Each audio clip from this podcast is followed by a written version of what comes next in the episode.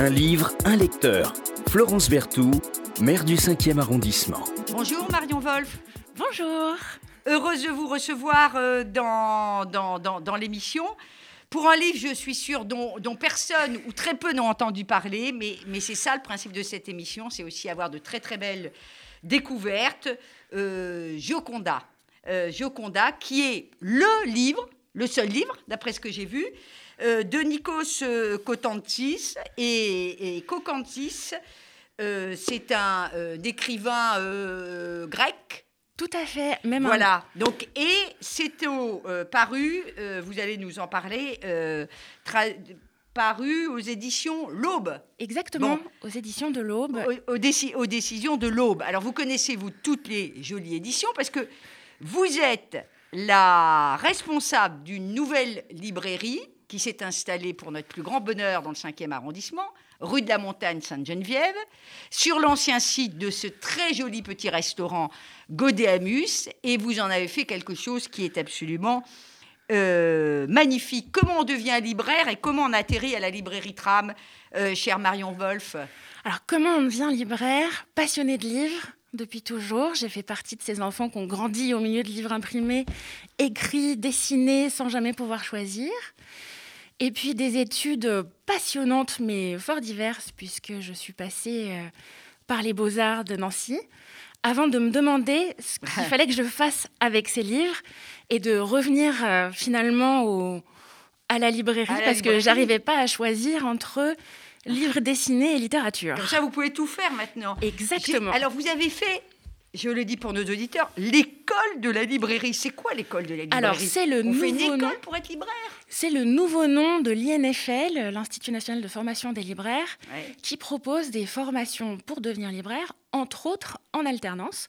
Et donc moi, j'ai fait un apprentissage de deux ans pour croiser le terrain et euh, l'apprentissage du métier physique avec des cours plus théoriques de gestion, de peut-être de tout le travail invisible que les lecteurs voient pas quand ils Et rentrent qui est dans nos important murs. parce que euh, l'économie euh, du livre, c'est une économie, on ne le dira jamais assez, qui est une économie fragile. Donc euh, la librairie, le libraire est très important, la manière dont il va vous accueillir, la ligne éditoriale, comme on dit, et elle est très belle, j'en témoigne, celle de votre librairie. Bravo, bravo, bravo.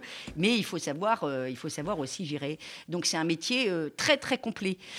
Bravo en tout cas pour cette belle librairie. Moi, je vous invite tous euh, à aller à la librairie Tram. En plus, quand on va être déconfiné, il y a une petite table d'hôte à côté. On peut prendre un café. Voilà, j'ai fait opération pub sur RCJ. Donc, euh, il faut y aller. Alors, vous nous parlez euh, de ce livre, Gioconda, qui, franchement, moi, m'a- donné la chair de poule, je dois vous l'avouer.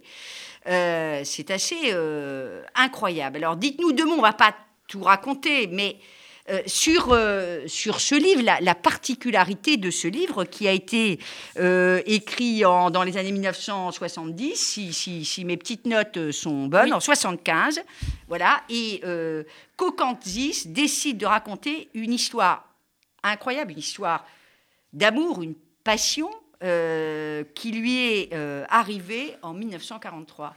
Ce qui est étonnant avec ce livre, c'est qu'on ne peut pas le dissocier de son auteur. D'abord parce que c'est le seul livre qu'il ait publié, comme un, à la fois un testament et un, un cri pour la mémoire quasiment, puisque il va nous raconter l'histoire d'amour qu'il a eue, très brève, très intense et très profonde, avec Gioconda quand ils étaient adolescents en Thessalonique. Et il va l'écrire pour que cette histoire et cette personne et sa famille ne tombent pas dans l'oubli. Ne tombe pas dans l'oubli. Puisqu'il n'y a plus de traces de Gioconda et ses proches, ils ont été déportés à Auschwitz en 1943 et que personne, sauf Personne un cousin, va revenir, sauf un cousin qui va immigrer aux États-Unis, mais aucune de leurs Sauf Rudy. exactement et aucune de leurs affaires, de leur maison, de leurs traces dans ils ne fin- finissent par exister que dans les la mémoire de l'auteur. Et il va, dans les années 70, a priori, c'est lui qui en parle comme ça, en tout cas, pris d'une urgence de mort. Il a peur que si lui disparaît, Gioconda disparaisse pour toujours. Et il va Mm. écrire ce texte. Qui est incroyable, bouleversant. qui a, elle a cette particularité que ça n'est pas un document d'histoire. Il ne cherche pas à nous raconter la vie de Thessalonique dans les années 40. Il cherche à nous raconter ce que c'est que d'être un adolescent qui tombe amoureux de sa voisine à côté de laquelle il, de laquelle il a grandi. Mais en même temps, on est plongé dans cette. On y est forcément. On est plongé dans cette Thessalonique. Euh, euh, Thessalonique, Salonique a été rattachée euh, à la Grèce euh, au début du siècle, enfin dans les années 1910-1912, je crois. Euh, et ce que on ne sait pas, c'est qu'à l'époque, elle était majoritairement peuplée de juifs. D'ailleurs, c'est une ville au passé multiséculaire. C'est pour ça que le, le lieu n'est pas neutre. hein. Euh, Elle a été euh, successivement sous euh, domination romaine, byzantine, ottomane, etc. C'est vraiment une, une ville à la croisée des communautés, des communautés orthodoxes, juifs et, et musulmanes. Euh, il y a d'abord eu beaucoup de séfarades quand ils ont fui, quand ils ont été expulsés de- de d'Espagne. Et puis euh, après sont arrivés les Askénazes au moment des pogroms, euh, des pogroms russes. Donc euh, en, en, en 40, juste un tout petit peu d'histoire, Thessalonique est, est envahie euh, par euh, l'Italie. Et puis l'Italie et l'Allemagne, ils vont se partager euh, le, si j'ose dire, euh, Le territoire. le territoire et euh, bah, pour euh, euh, euh, et malheureusement malheureusement euh, Gioconda euh, Kozanki euh, euh, Kokanzis ils sont euh, du mauvais côté. Je ne sais pas d'ailleurs s'il y avait vraiment de, de bons côtés à cette époque, mais en tout cas, euh, celui qui va être totalement euh, envahi par, euh, par par les Allemands et 98%, 98%, euh, vous entendez bien, de la population de, de juifs de, Téla- de- de Thessalonique va être exterminée. 98%. Et effectivement, ne reviendra pas parce que Thessalonique a cette particularité d'être dans la partie nord de la Grèce qui sera sous contrôle allemand. Et si pendant les deux premières années, pour faire très bref, le, le régime local va être au mieux supportable, on va dire. Voilà, euh, ça va radicalement changer en 43 quand Alois Brunner va arriver en Grèce du Nord. Et là, de manière très rapide, et aussi parce que les conflits d'occupation sont arrêtés, Ouais. à ce moment-là, les lois de Nuremberg vont être mises en place, les ghettos installés, et la déportation quasi systématique des communautés juives de Grèce du Nord vont se mettre en place sans qu'il ne puisse y avoir de retour en arrière, parce que comme Thessalonique particulièrement était occupée par des communautés juives qui étaient installées depuis très longtemps, Très longtemps. il y a eu cette solidarité aussi des familles entre elles, Entre elles. qui ne voulaient pas être séparées. Donc il y a eu peu de place finalement Voilà. pour. euh, D'ailleurs, à un moment donné, euh, vous lisez euh, Gioconda. Gioconda, on lui propose de, de la, de, la protéger, de la garder, mais elle ne veut pas se séparer de ses, ses parents. Alors, c'est pas, ça n'est pas un livre sur euh, la déportation. Euh, c'est c'est pas euh, un livre à la Anne Frank. Euh, moi, ce que je trouve très très touchant dans ce livre aussi, c'est le lien quand même très fort euh, avec l'histoire, euh, av- avec l'histoire, les, odeurs, les, sensations, la vue sont très très très sollicitées et, et- et parfois c'est l'effet miroir aussi de ce qui va se passer ou de ce qui est en train de se de se tramer. Et puis c'est très beau. Il y a des phrases qui sont mises euh, en exergue qui donnent envie. Les ombres commençaient à reprendre leur droit sur la terre. La nationalité de ce bruit ne faisait aucun doute. Nous étions la génération de la sagesse et euh, de l'innocence. Il y a, comme ça des, phrases qui sont, euh, qui sont mis, euh, qui sont mis en exergue. Est-ce que vous diriez que ça fait partie de ces euh, beaux romans euh, d'initiation sentimentale, voire d'initiation sexuelle, parce qu'on on va quand même assez loin dans, dans, dans ce, dans ce livre. Complètement. C'est définitivement, je pense, euh, la place de ce livre qui est fondamentalement la découverte du sentiment amoureux dans une période d'urgence. Mm. Nous, on sait au départ du récit que la fin est inéluctable et que Joconda sera déportée. C'est vraiment dans l'exergue. Simplement, ça rajoute en plus à notre lecture, du coup, une, une urgence que ces adolescents ont déjà entre eux.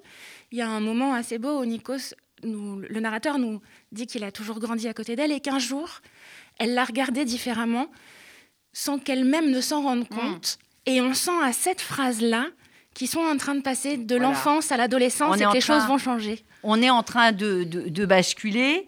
Euh, je, mettrai ce, magnifique roman à Gioconda euh, aux, éditions de l'Aube. Je, le mettrai euh, dans le registre euh, des, grands romans comme Le blé en herbe, même si c'est pas du tout la même facture, l'écume des jours, on est dans, un environnement totalement surréaliste, mais il y a quelque chose de ces grands romans d'initiation sentimentale, voire sexuelle, Le rouge et le noir, et, bien d'autres.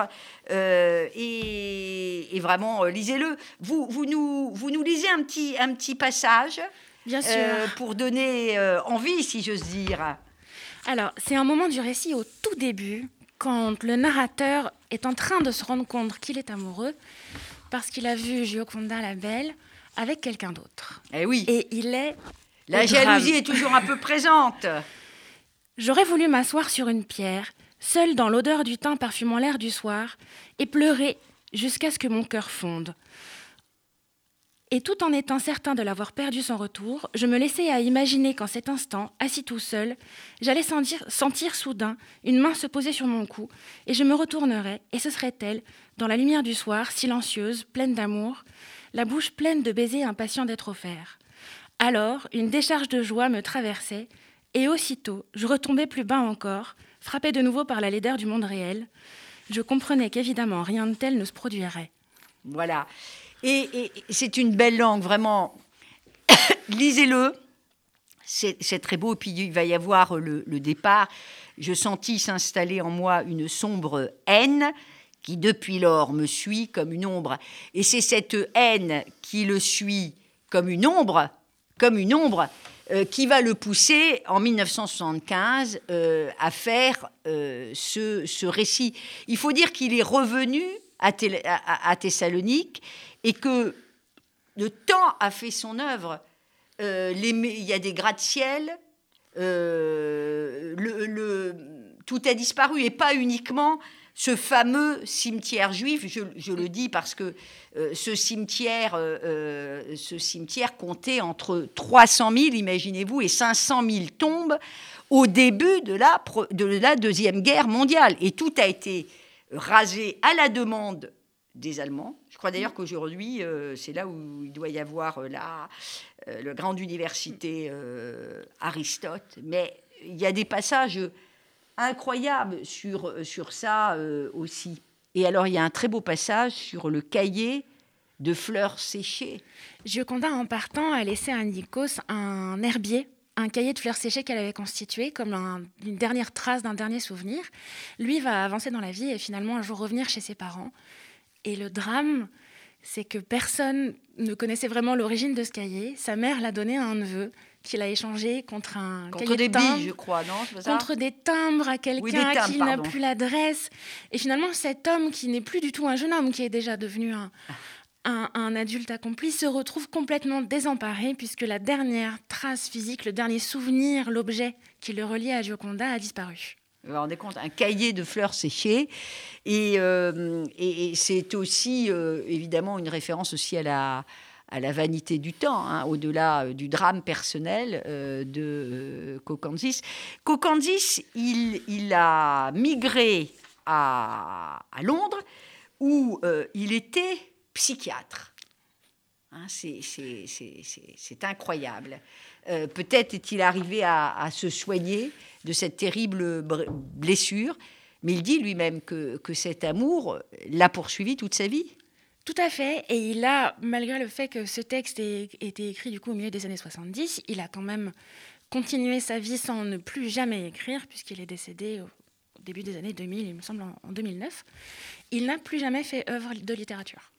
Donc, euh, lisez euh, Gioconda. Euh, Gioconda doit rester vivante aussi longtemps que je vivrai, et rajoute l'auteur, et plus longtemps que moi, vivante ainsi que je l'ai connu, s'épanouissant sous mes regards, mes caresses, euh, mes baisers. Il y a quelqu'un qui a écrit au dos du livre le livre que je préfère au monde, c'est qui? Alors c'est Dominique A, qui est une grande voix de la chanson française et qui est, je crois, tout à fait en amour de ce livre, puisqu'il en parle dès qu'il en a l'occasion. Et il a fait partie de ces gens qui ont sorti Gioconda des tréfonds, des, des catalogues. Vous savez, ces beaux livres qui sont cachés dans les étagères. Et qu'on oublie. Et qu'il faut parfois un coup de projecteur, une petite lumière pour que quelqu'un l'attrape et le fasse vivre. Il s'avère que c'est le cas de Gioconda qui est euh, des, des, lectures que je peux partager avec pas mal de mes confrères et consoeurs et qui sera souvent présent dans vos librairies si vous allez les chercher dans les étagères. Pas forcément mis en avant, mais Gioconda est toujours là.